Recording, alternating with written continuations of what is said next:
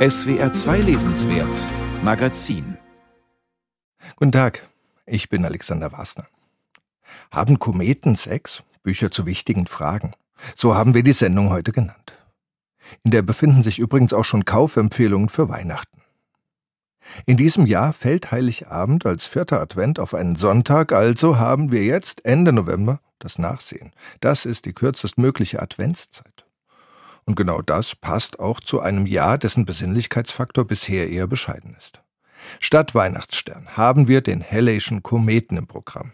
Der spielt im neuen Buch von Durst Grünbein die stille Hauptrolle.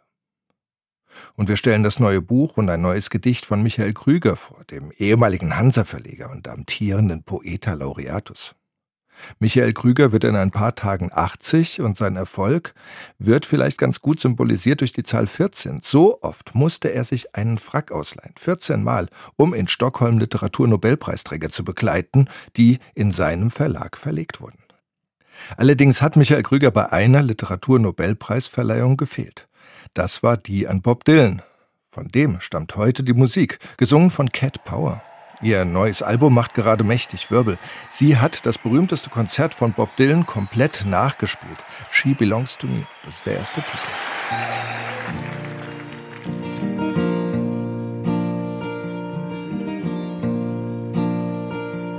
She's got everything she needs. She's an artist. She don't look back.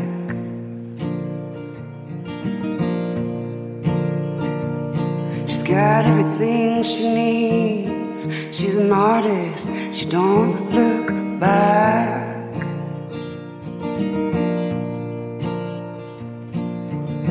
She can take the dark out of the nighttime and paint the daytime black.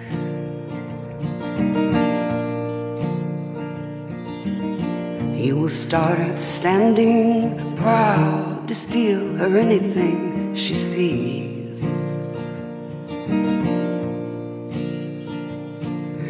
Start out standing, proud steal her anything she sees. But you'll wind up peeking through a keyhole down upon your knees.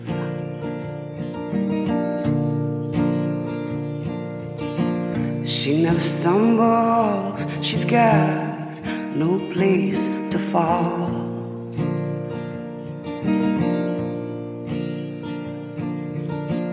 She never stumbles, she's got no place to fall.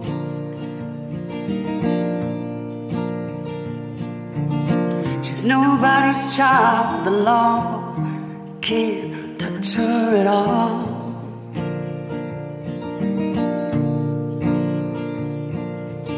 She wears an Egyptian ring, it sparkles before she speaks.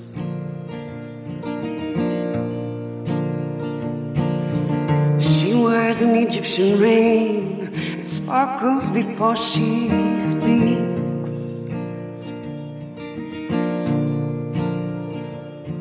She's a hypnotist collector. You are walking antique.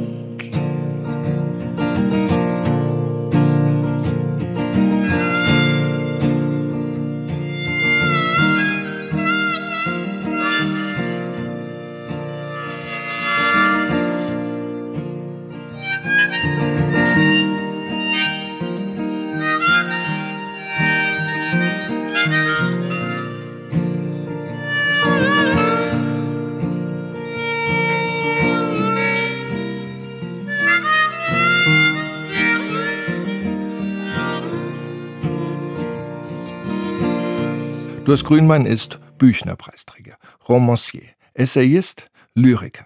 In seinem neuen Roman, der heißt Der Komet, erzählt er die Geschichte seiner 1920 geborenen Großmutter Dora bis zum Jahr 1945, in dem Dresden wenige Wochen vor Ende des Zweiten Weltkriegs beinahe vollständig zerbombt wurde.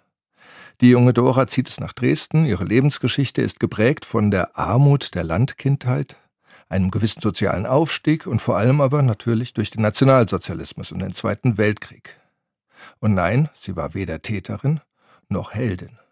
In seinem letzten Lyrikband Äquidistanz hat Dors Grünbein noch von politischem Rattenfraß gesprochen, den die Nazis dem Volk vorsetzen.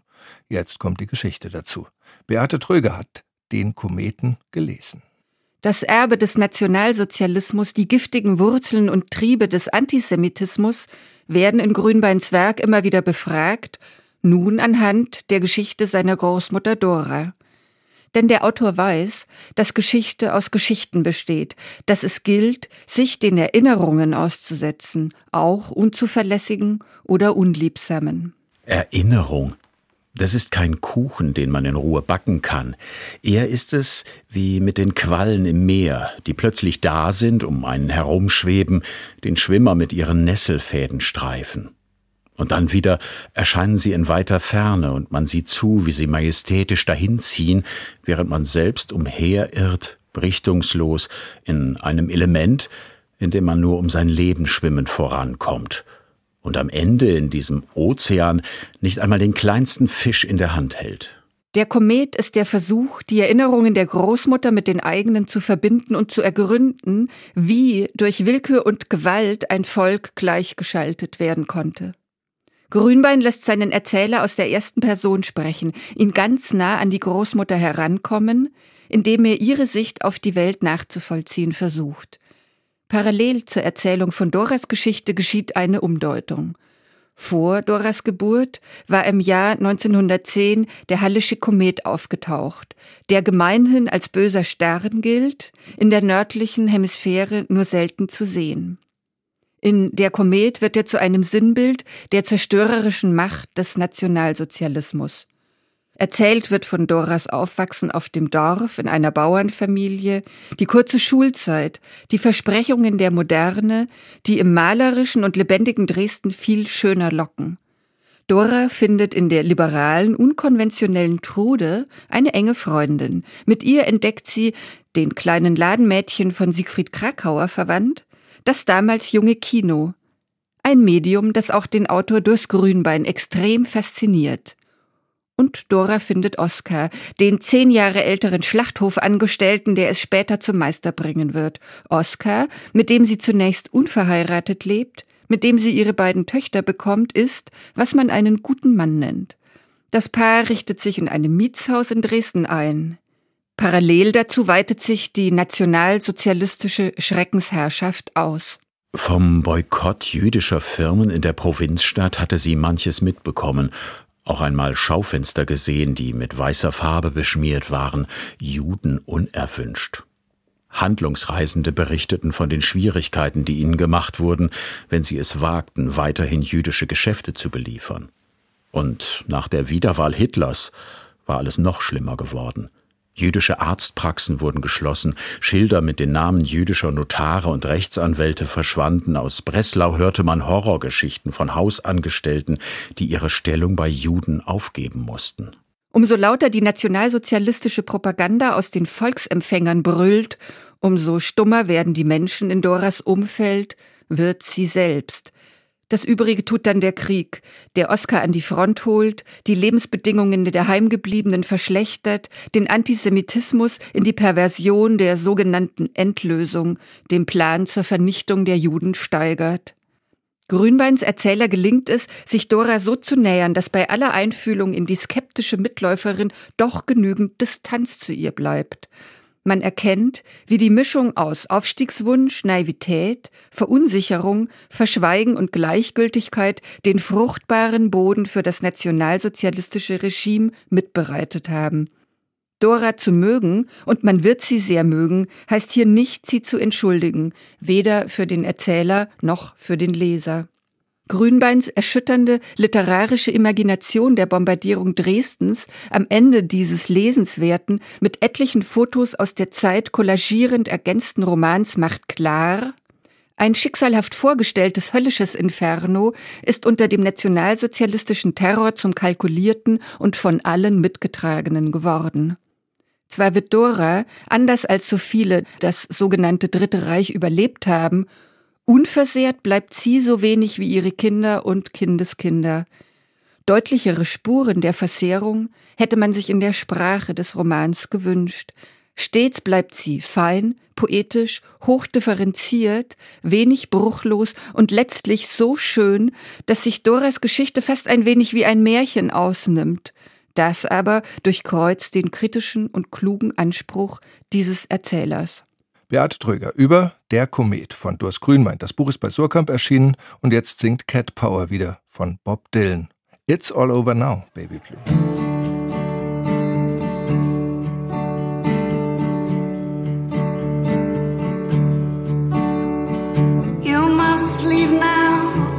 Take what you need, you think will last.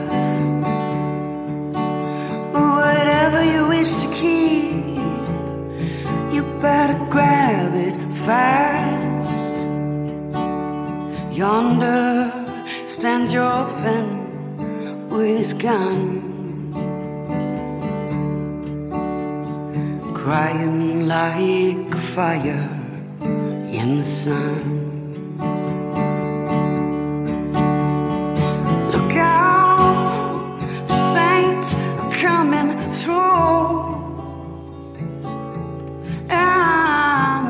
all over now, baby blue.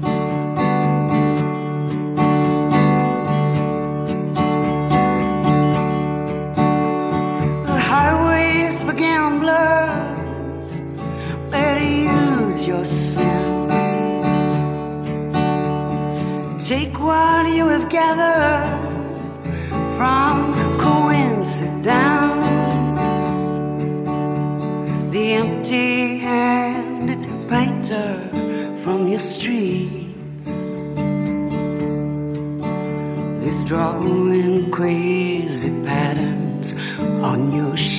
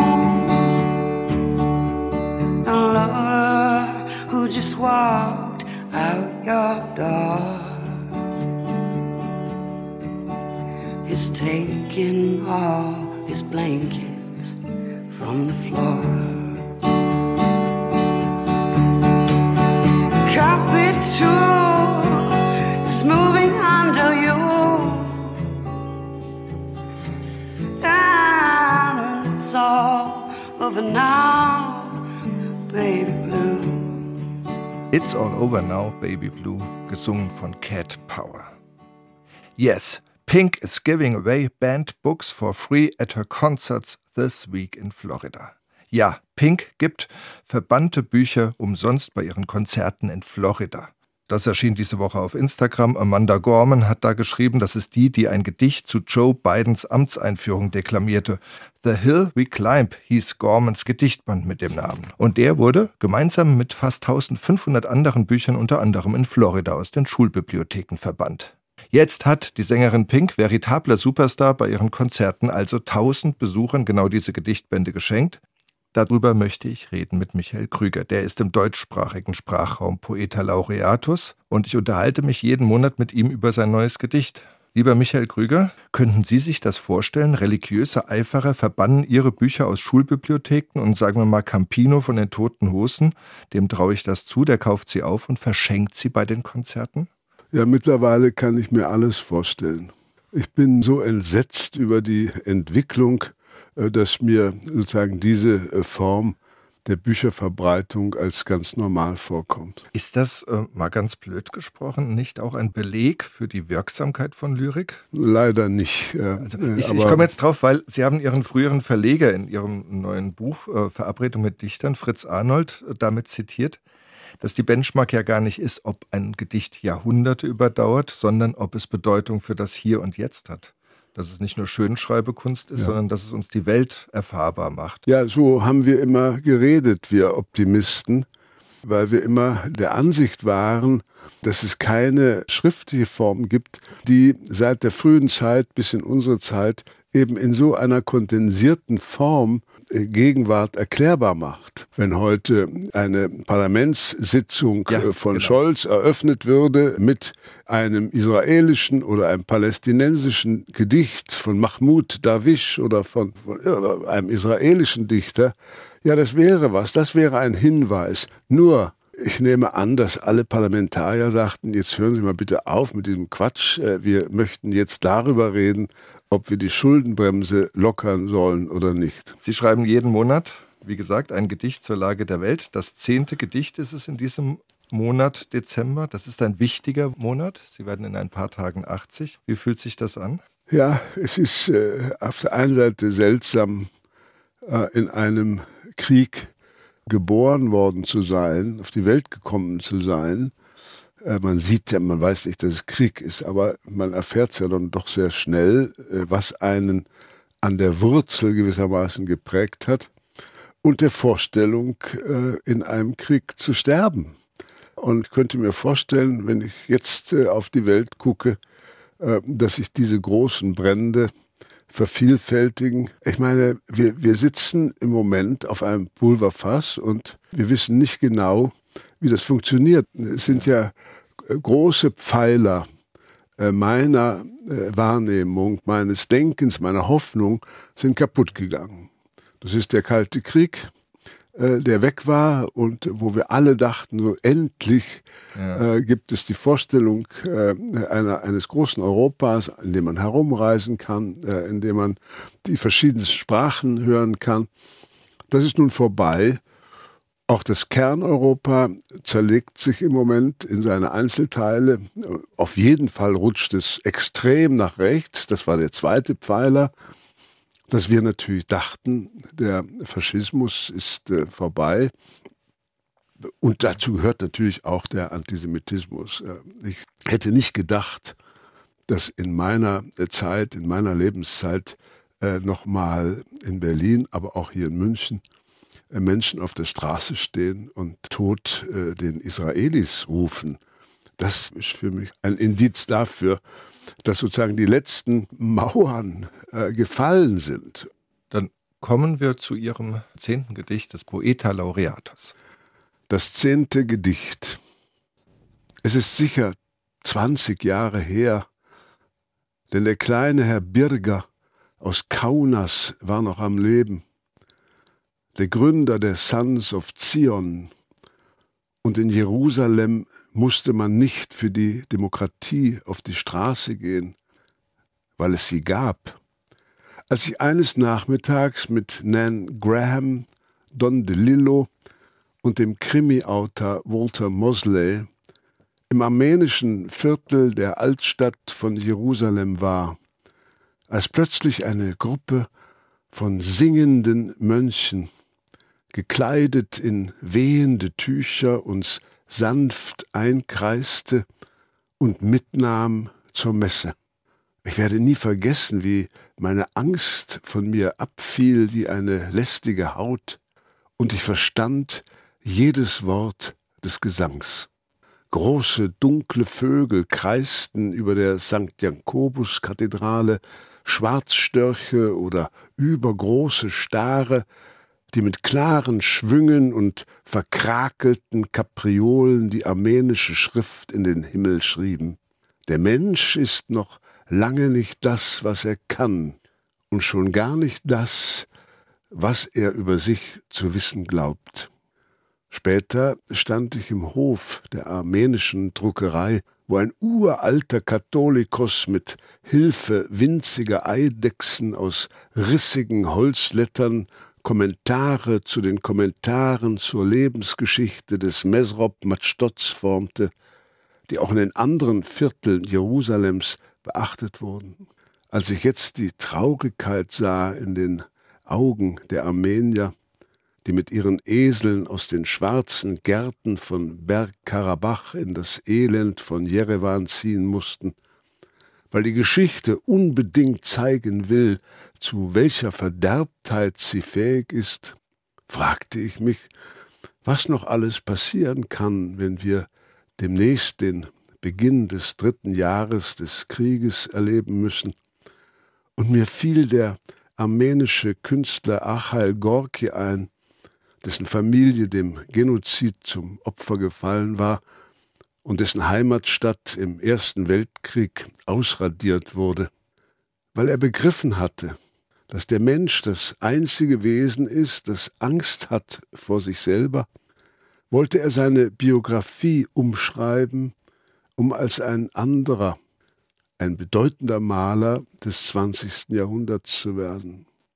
Aber das Jahrhundert saß in ihm drin und fraß ihn innerlich auf, da nahm er sich, der Krieg war erst drei Jahre vorbei, einen Strick und er hängte sich zwischen seinen Bildern im Atelier in Sherman, USA. Übrigens habe ich den letzten der Äpfel in meinem Garten Ende November gepflückt. Er war so versteckt unter den Blättern, dass ich ihn erst gesehen habe, als die nunmehr kahlen Äste ihr trostloses armenisches Gebet in den Nebel schrieben. Wenn ich dich je vergesse, Jerusalem, dann soll, sagt der Prophet, meine Rechte verdorren. Auch ein Gedicht, das man im Bundestag vor einer Sitzung lesen könnte.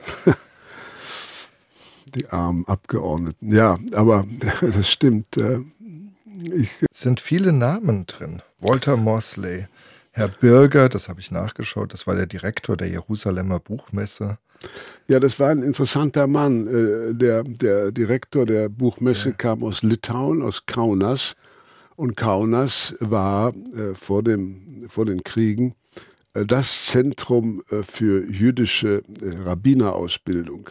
Okay. Äh, große ich, Philosophen wie äh, Emmanuel Levinas äh, kamen aus Kaunas. Hier haben wir es ja in dem Gedicht in der Hauptsache eben mit diesem Vertreibung der Armenier aus Bergkarabach zu tun. Ja. Und die Armenier sind eben schon einmal einem Genozid zum Opfer gefallen in der, der Frühzeit der Türkei. Und jetzt erleben wir, wie da ein ganzes Volk umgesiedelt wird. Man muss das Haus zurücklassen, man muss das ganze Inventar zurücklassen, man muss ein Leben zurücklassen. Einzige, was die mitnehmen können, sind vielleicht ein paar Klamotten äh, und ein Essgeschirr, um im Freien irgendwas kochen zu können. Und das sind mittlerweile doch Hunderttausende. Gleichzeitig ist äh, das Armenische eine der großen alten äh, christlichen Kulturen. Und wer einmal in Jerusalem war, in dieser armenischen Kirche, äh, und im Hof die große alte Druckerei angeschaut hat, wie ich, wo mit diesen uralten Holzlettern äh, noch gedruckt wird, der wird das nie vergessen. Das ist äh, das ist mehr als eine Hostie oder so, ja, mehr als äh, ein Teil eines Märtyrers, ein Knöchelchen oder so. Es ist irgend, man, man kommt in eine Kultur, man geht von draußen rein aus dieser hellen Sonne und schwupp ist man in einer Kultur, äh, die tausende von Jahren alt ist. Sie haben eine sehr freundliche Art, einen zu korrigieren. Ich habe die falsche Frage gestellt, Sie haben einfach auf die richtige geantwortet. Ich habe das deswegen auch gemacht, weil ich so ein bisschen überrascht war, dass sie über Armenien schreiben und ich natürlich erwartet habe, dass Israel sozusagen die Hauptrolle spielt und sie ja. sagen einfach, nein, das grundiert alles, auch ja. egal worüber man denkt. Ja. Das grundiert alles jetzt. Leider ist die äh, Vertreibung äh, ein Thema, das die Welt eben nicht erst seit dem Hamas-Überfall beschäftigt. Ja. Was machen Sie am 9. Dezember, wenn Sie 80 werden? Ich frühstücke. Sehr gut. Und dann werde ich äh, mich mit der Post beschäftigen müssen. Und am Nachmittag kommen ein paar Freunde vorbei, mit denen ich über ein Buchprojekt sprechen will. Sie geben auch keine Ruhe. Nein. Herzlichen Im Moment, Moment habe ich keine Zeit für Ruhe. Ja, herzlichen ja. Dank. Die Gedichte von Michael Krüger als Poeta Laureatus die sind alle unter swr2.de oder mit der Google-Suche SWR Michael Krüger oder SWR Poeta Laureatus zu finden. Und außerdem dringender Hinweis auf Verabredung mit Dichtern, Erinnerungen und Begegnungen, ein Buch von Michael Krüger, das neu im Surkamp Verlag erschienen ist, und eine akustische Anthologie, die im Hörverlag als CD erschienen ist, ins Reine, Gedichte und Prosa. Und wir kommen noch einmal zu Bob Dylan im SWR2 Lesenswert Magazin, gesungen von Cat Power, Desolation Row.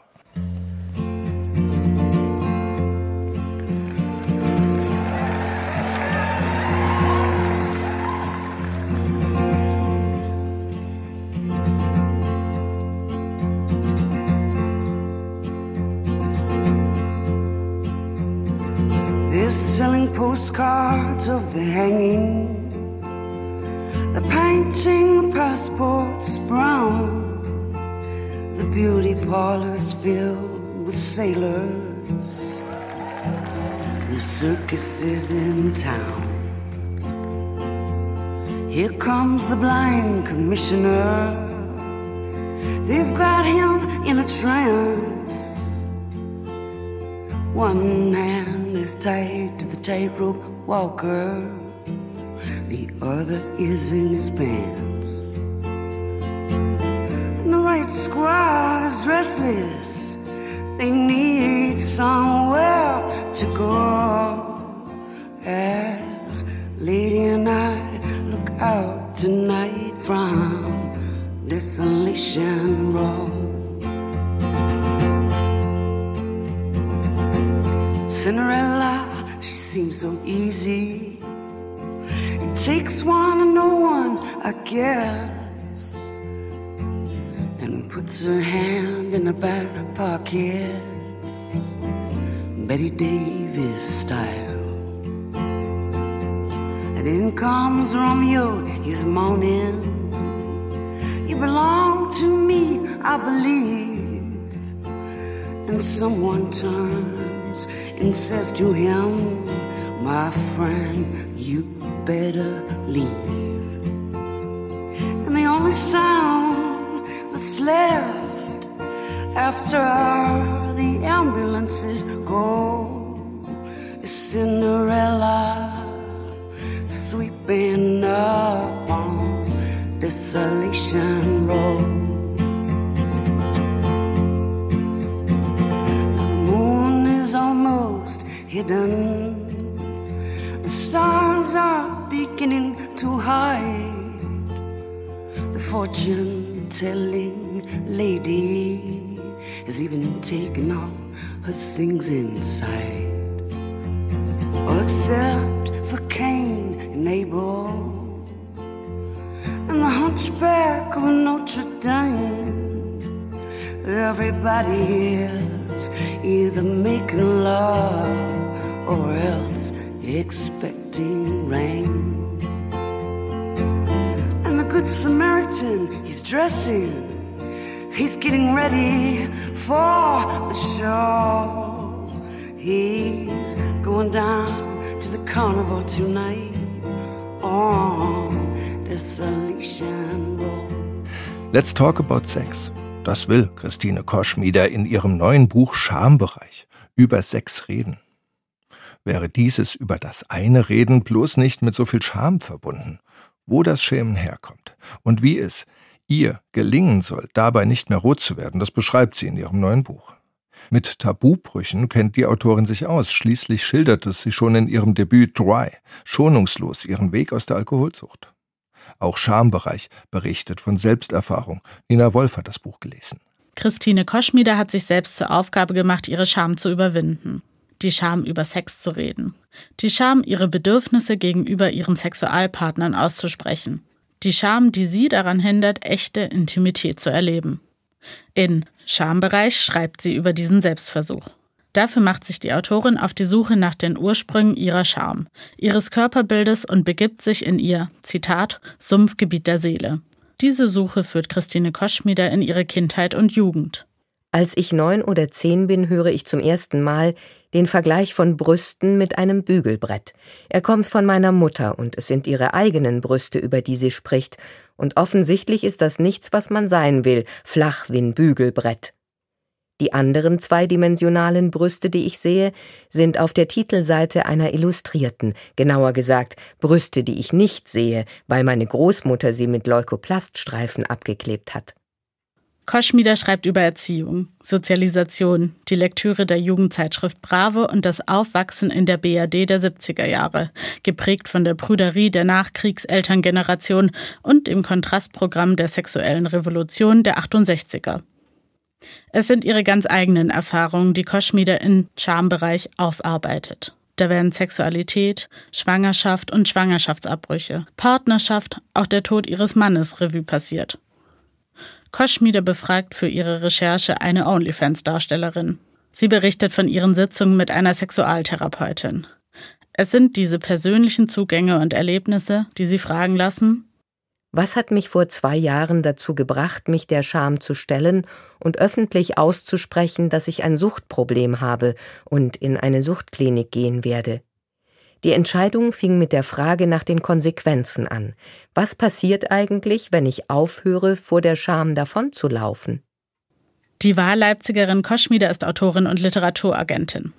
Und sie ist trockene Alkoholikerin. Über das Trinken und ihren Weg aus der Sucht schrieb sie im 2022 erschienenen Dry. Der Alkoholmissbrauch steht für sie in direktem Zusammenhang mit ihrem Umgang mit ihrem Körper und damit auch mit ihrer Fähigkeit, Intimität zu erleben. Oder eben dies gerade nicht. Schambereich knüpft an vielen Stellen an seinen Vorgänger an. Auch Suchtverhalten wird oft als Instrument der Schamabwehr angeführt, was auf der Hand liegt, wenn ich bedenke, dass Alkohol vor allem eingesetzt wird, um bestimmte Gefühle nicht aushalten zu müssen. Ich habe eine ganze Weile gebraucht, um zu erkennen, dass ich mich nicht nur für mein Trinken schäme, sondern dass ich trinke, um mich bestimmten Gefühlen nicht aussetzen zu müssen. Während Dry als autofiktionaler Roman erschien, ist Schambereich eine Mischung aus Memoir und erzählenden Sachbuch. Die Geschichten über Koschmidas Erfahrungen bestechen, ähnlich wie schon bei Dry, durch ihren schonungslosen Blick auf sich selbst. Besonders spannend sind die interessanten Theorien, die Koschmider auf den knapp 180 Seiten versammelt. Mito Sanyal, Lea Schneider oder die Schamforscherin Brené Brown werden fleißig zitiert. Die Creme de la Creme der feministischen Theorie kommt zu Wort, etwa Margarete Stokowski oder Laurie Penny. Sie zieht Szenen aus Film und Fernsehen, genau wie Passagen aus Songs heran, mit denen sie die Kapitel überschreibt. Das ergibt einen humorvollen und lockeren Mix aus Theorie und Popkultur. Es ist eben auch ein zeitgeistiges Thema, Sex und Charme. Nicht umsonst ist Das Private ist politisch der wiederentdeckte Leitsatz der Diskursthemen von heute. Längst schreibt man im Feuilleton über die Online-Erotik-Plattform OnlyFans. Sex und Partnerschaft ist kein verbotenes Feld mehr. Pornoproduzentin Paulita Pappel veröffentlichte im Herbst das vielgelobte Buch Porno Positiv. Wie offen wird wirklich über Sex geredet? Wie schambehaftet sind die nicht mehr nur Schlafzimmerthemen tatsächlich noch? Es ist keine Gesellschaftsanalyse, die Christine Koschmieder mit Schambereich liefert. Der individuelle Zugang ist dafür zu ausgeprägt und so streift sie viele Themenbereiche nur. An vielen Stellen fehlt es an Tiefenschärfe. Stattdessen hat sie Ratschläge für ihre Leserschaft parat wie Du musst nicht alles ausprobieren, aber du kannst versuchen, Worte für das zu finden, was du gerne ausprobieren möchtest. Oder wie du als Kind gewaschen worden bist, wie deine Geschlechtsteile benannt worden sind, wie mit deinen Bedürfnissen und deiner Neugier und deinen Grenzen umgegangen wurde, hat unendlich viel damit zu tun, wie du heute Sexualität erlebst. Das mutet zuweilen an, als würde Seelenstriptease auf Selbsthilfebuch treffen. Eine Gewissensspannung entbehrt Schambereich allerdings auch nicht. Schließlich bleiben die Fragen, schafft es Christine Koschmieder aus ihren Mustern auszubrechen? Kann sie ihre Blockaden lösen? Oder scheitert sie? So viel sei verraten.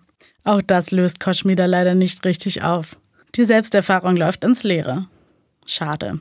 Aber vielleicht ist das auch die Lehre, die man aus der Lektüre von Schambereich ziehen kann dass Selbstermächtigung an vielen Stellen erstmal ein Experiment ist. Und dass trotzdem noch viel zu tun bleibt, selbst wenn man die Scham überwunden hat, über Sex zu reden. Nina Wolf über Christine Koschmieders Bericht Schambereich. Das Buch ist im Kanon Verlag erschienen. Und jetzt Mr. Tambourine Man. Hey, Mr. Tambourine Man. play a song for me. I'm not sleepy, and there is no place I'm going to. Hey, Mr. Tambourine Man, play a song for me in the jingle jangle morning. I'll come following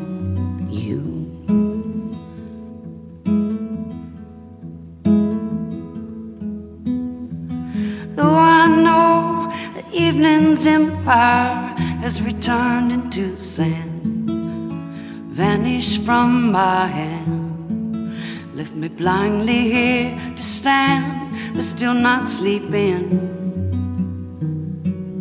My weariness amazes me. I'm branded on my feet. I have no one to meet in the ancient empty streets, too dead for dreaming. Hey, Mr. Tambourine Man, play a song for me. I'm not sleepy, and there is no place I'm going to. Hey, Mr. Tambourine Man, play a song for me. Jingle jangle morning, I'll come following you. Cat Power im SWR 2 Lesenswert Magazin und wir kommen zu Marie-Louise Scherer, Journalistin, Schriftstellerin, Stilistin und ziemlich scharfe Beobachterin ihrer Umwelt. Marie-Louise Scherer war Edelfeder des Nachrichtenmagazins Der Spiegel. Vor einem Jahr starb sie. Jetzt erscheinen zwei Bücher von ihr neu in der Friedenauer Presse. Der Akkordeonspieler und Die Bestie von Paris heißen sie. Darüber spreche ich mit der Literaturkritikerin Maike Fessmann, die schon ziemlich lange in Berlin lebt. Und deswegen falle ich gleich mit der Tür ins Haus. Kannten Sie Frau Scherer?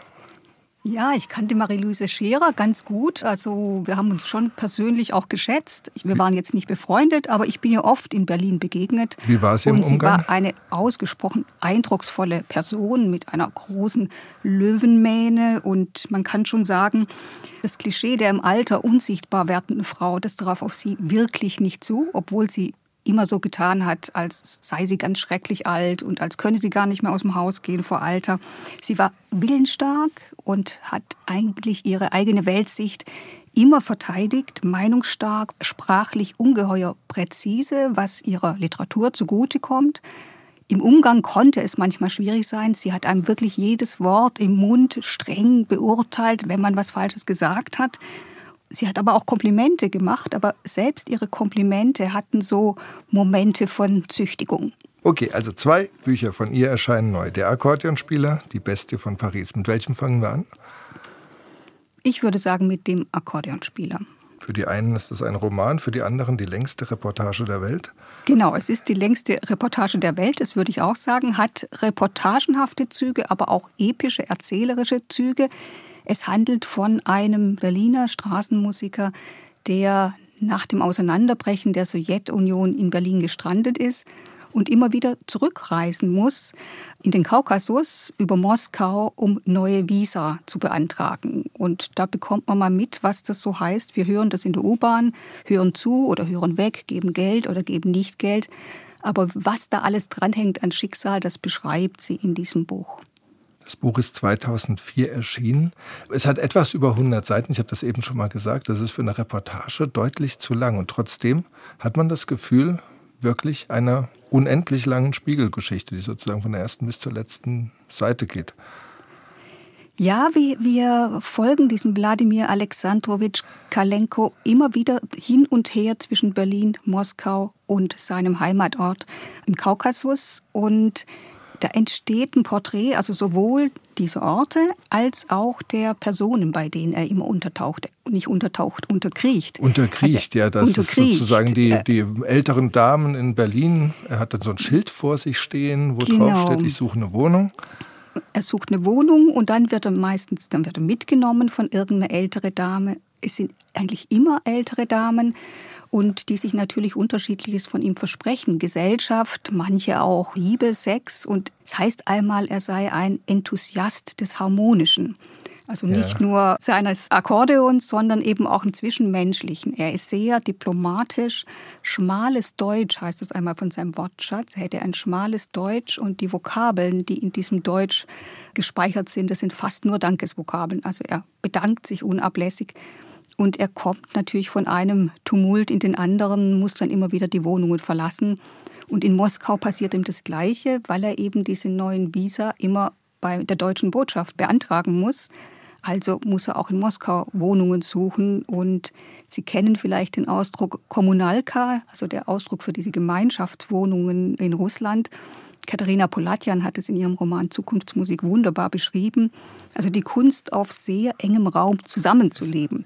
Russisches ja. Zusammenrücken nennt es Marie-Louise Scherer einmal. Er ist wirklich vollkommen bedürfnislos, habe ich den ganzen Roman über das Gefühl. Das würde ich auch sagen. Also er verdient das Geld für seine Familie. Das er liebt seine, seine Frau auch. Er liebt seine Frau sehr. Galina heißt sie. Er lässt sich dann trotzdem sogar von ihr scheiden. Aber er hat drei Kinder mit ihr, Liebe. liebt sie? Genau, weil ja. er irgendwann feststellt, dass seine Visa nicht mehr erfolgreich bearbeitet werden. Dann lässt er sich scheiden, heiratet eine Witwe und geht dann mit dem neuen Namen Carpo wieder zur Botschaft und bekommt dann ein neues Visum. Also, also er hat schon schwer und er ist trotzdem ein sehr genügsamer Mensch. Also die Bestie von Paris, die zweite kleine Geschichtensammlung. Wieder so ein etwas unglücklich lebender Held, aber dieser Held, der wird jetzt richtig böse. Das ist eine historische Figur. Dieser Mann, Thierry Paulin hieß der, ein junger Mann aus Martinique, der sage und schreibe 21 Frauen ungefähr, man weiß es nicht genau, wie viel es wirklich waren, umgebracht hat zum Teil auf wirklich bestialische Weise, weil er an ihr Geld kommen wollte. Und die Marie-Louise Scherer kann ja mit den Frauen ja. nicht sprechen, die sind alle tot. Aber das Dolle ist, was sie für Porträts dieser Frauen entwirft. Darf ich den allerersten Satz vorlesen? Weil den hatte ich mir nämlich auch extra rausgeschrieben. Mademoiselle Sejasco hatte es eilig, eine alte Frau zu werden. Sie trug einen kleinen braunen Filzhut, den sie sich, ohne das Echo ihres Garderobenspiegels abzuwarten, einfach überstülpte. Und dann geht sie den Boulevard de Clichy entlang, also das Rotlichtviertel mit seinen sehr anzüglichen Fotos. Und ich finde es auch ganz großartig, also wirklich geradezu genial. Hatte es eilig, eine alte Frau zu werden. Genau, genau. Und das geht dann weiter, dieses Bild, dass sie sagt, sie lässt sich in die Gebrechlichkeit fallen und sehnt das herbei, wovor sie sich am meisten fürchtet, nämlich Gebrechlichkeit und Alter, denn die ist erst 71. Und an einer anderen Stelle heißt, sie hat immer Unkraut gejätet wie ein eintauchender Wasservogel. Und da ja. hat man doch sofort ein Bild einer alten Frau, die sich nach unten krümmt. Dann wird noch ihr grauer Mantel beschrieben, der praktisch den Rücken dieses Vogels darstellt. Und dann anschließend hängt ihr das Netz in der Spitzenform eines geschlossenen Regenschirms in der Hand. Das ist genau, genau. eine Zeile weiter. Ja, ja. Wir könnten jetzt gemeinsam das vorlesen, oder? So fantastisch ist das, ja. Es gibt den Spruch, das Leben schreibt die besten Geschichten. Geschichten. Aber eigentlich schreibt Frau Scherer die besten Geschichten, oder? So ist es. Das Leben schreibt die Geschichten ja nicht. Das Leben haut das Zeug einfach nur hin und dann muss man ja erst die Geschichten draus machen. Und ich glaube auch, sie war zwar eine tolle Reporterin, aber letzten Endes war sie auch keine Reporterin, weil sie doch sehr, sehr, sehr viel Aufwand für das Schreiben verwendet hat, für die Arbeit des Schreibens, für die Qual des Schreibens. Das stand bei ihr mindestens so sehr im Vordergrund wie die Fakten, die sie unterbringen wollte und die Details, die sie dann untergebracht hat. Und sie war ja eine ganz detaillierte Erzählerin mit einer Detailbesessenheit wie Proust oder wie Flaubert, Allerdings eben nicht mit dem epischen Atem. Und ich glaube, das liegt daran, dass sie einen Stil hat, der ganz auf das Visuelle konzentriert ist, ja. also auf das Äußerliche, auf etwas, was man sehen kann und sich eigentlich die Introspektion versagt, würde ich sagen. Sie weigert sich, in ihre Figuren hineinzuschauen. Sie liest, sie liest alles ab und sie ist auch eine großartige Erzählerin des Milieus. Also sie hat immer das Milieu gleichzeitig im Blick. Man weiß genau, was von sozialen Status eine ja. Figur hat und ja. das beobachtet sie auch. Und also in diesem Band Bestie von Paris, der jetzt gerade noch mal erschienen ist in dieser Version bei Mattes und Seitz in der Friedenauer Presse, sind insgesamt vier Geschichten, die alle in Paris spielen. Und auch das ist interessant, also diese Metropolenprosa, die sie schreibt. Berlin, Moskau, Paris. Mhm. Und in diesen Paris-Geschichten gibt es eben auch die andere Seite von Paris, nämlich die snobistische Seite von Paris. Also zum Beispiel Proust. Äh, Volker Schlöndorffs Verfilmung von Proust und wie sie das Set beschreibt, in mehreren Verschachtelungen von Differenzierungen und wer wie auftritt und Jeremy Irons als Schauspieler und Alain Delon und wie, Ornella Muti, ja. Und da hinein bringt sie dann ihre ganze Brustexegese. Also das ist unglaublich vielschichtig. Auch wunderbar bei einer Modenschau in Paris. Auch da hat sie Spaß daran, äh, an, den kleinen, Schwärmen, an den kleinen Differenzierungen, ja. Also, ich habe auch schon beschlossen, einige Leute habe ich mir schon ausgesucht, die das Buch zu Weihnachten bekommen. Sehr schön. Vielen Dank. Ich sprach mit Maike Festmann über Marie-Louise Scherers wiederaufgelegten zwei Bücher Die Bestie von Paris und Der Akkordeonspieler, beide erschienen in der Friedenauer Presse. Und wir wenden uns jetzt noch einmal Cat Power zu, wie sie Bob Dylan singt, da aber dann plötzlich mit E-Gitarre. Im Konzert 1966 war das ein Riesenskandal. Wir nehmen es jetzt einfach mal hin. Tell me, Mama.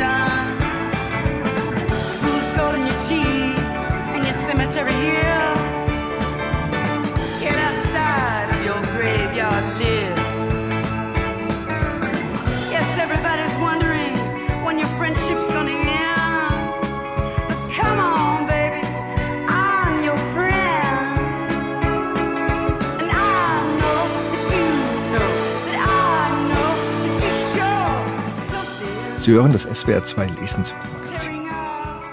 Und da geht es jetzt um einen Anarchisten und einen schwachen Kaiser, um eine Gesellschaft im Umbruch und um ein gefährliches Erdbeben. Wir sind im Buch von Hans Platzgumer, österreichischer Schriftsteller, Musiker, Produzent. Seinen Durchbruch hat er mit dem Roman Am Rand 2016 gehabt. Und auch im neuen Buch hält ein Mann am Ende seines Lebens inne, um sich Gedanken über sein Leben zu machen, über seine Taten und Untaten. Allerdings ist Großes Spiel ein historischer Roman, der vor genau 100 Jahren in Japan spielt, kurz vor dem großen Kanto-Beben, das die ganze Stadt verwüstet hat. Oliver Pfohlmann hat das Buch gelesen. Im Japan des frühen 20. Jahrhunderts schwankt der Boden. Und zwar bildlich ebenso wie wörtlich. 1923, also vor genau 100 Jahren, legt das sogenannte Kanto-Beben die japanische Hauptstadt in Schutt und Asche, über 100.000 Menschen sterben.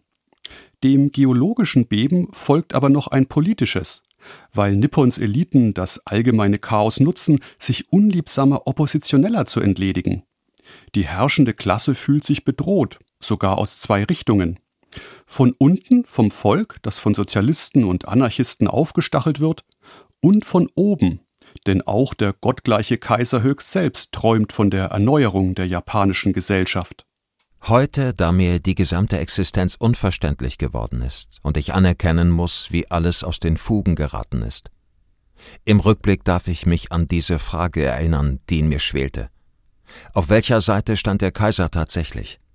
Waren er und seine Gattin in ihrer Harmoniesucht nicht aufwieglerischen Ideen näher als den Traditionen? Standen sie mit ihrem neumodischen weichen Denken nicht dem Revolutionären näher als dem Konservativen? Der Ich-Erzähler von Hans Platzgummers historischem Roman Großes Spiel ist jener Mann, der sich damals dafür verantwortlich fühlte, Japans Traditionen mit allen Mitteln zu verteidigen. Hauptmann Amakasu Masahiko, als Offizier der Militärpolizei eine schillernde Figur der japanischen Geschichte.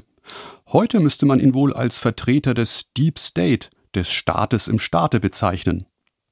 In der deutschsprachigen Literatur ist Amakaso durchaus kein Unbekannter.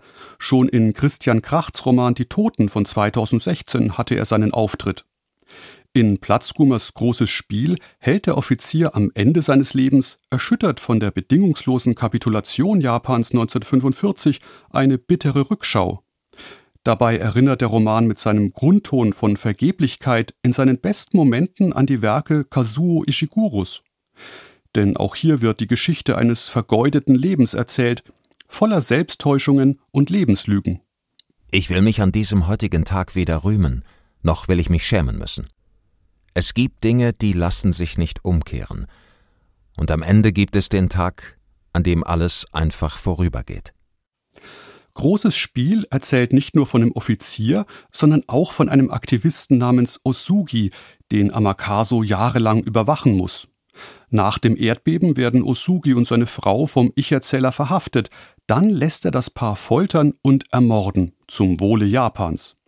Schließlich verkörpert Amakasus Kontrahent mit seiner Leidenschaft, seinem Utopismus alles, was der Ich-Erzähler verachtet, nämlich die Absage an Japans überlieferter Ordnung.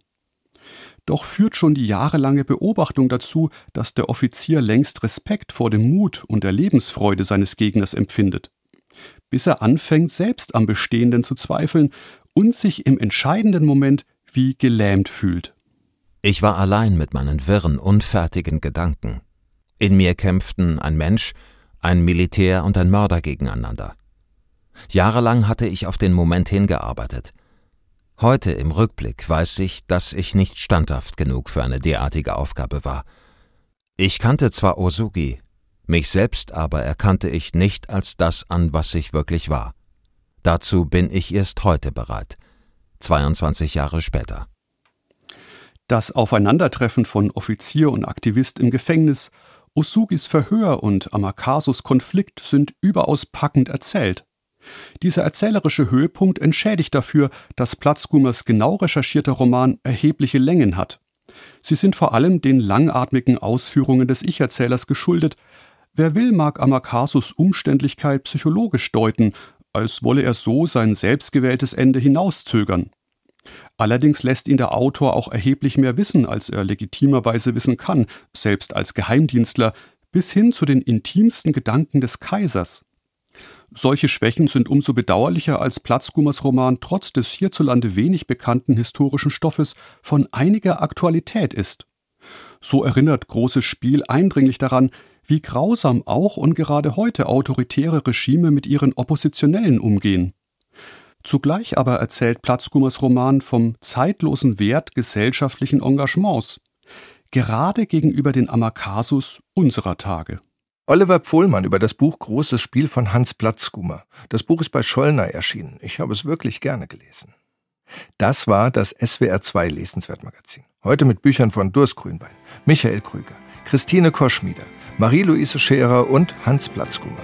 Mein Name ist Alexander Wasner und zum Schluss natürlich Like a Rolling Stone. Once upon a time you dressed so fine Through the bumps of down in your prime Didn't you? People call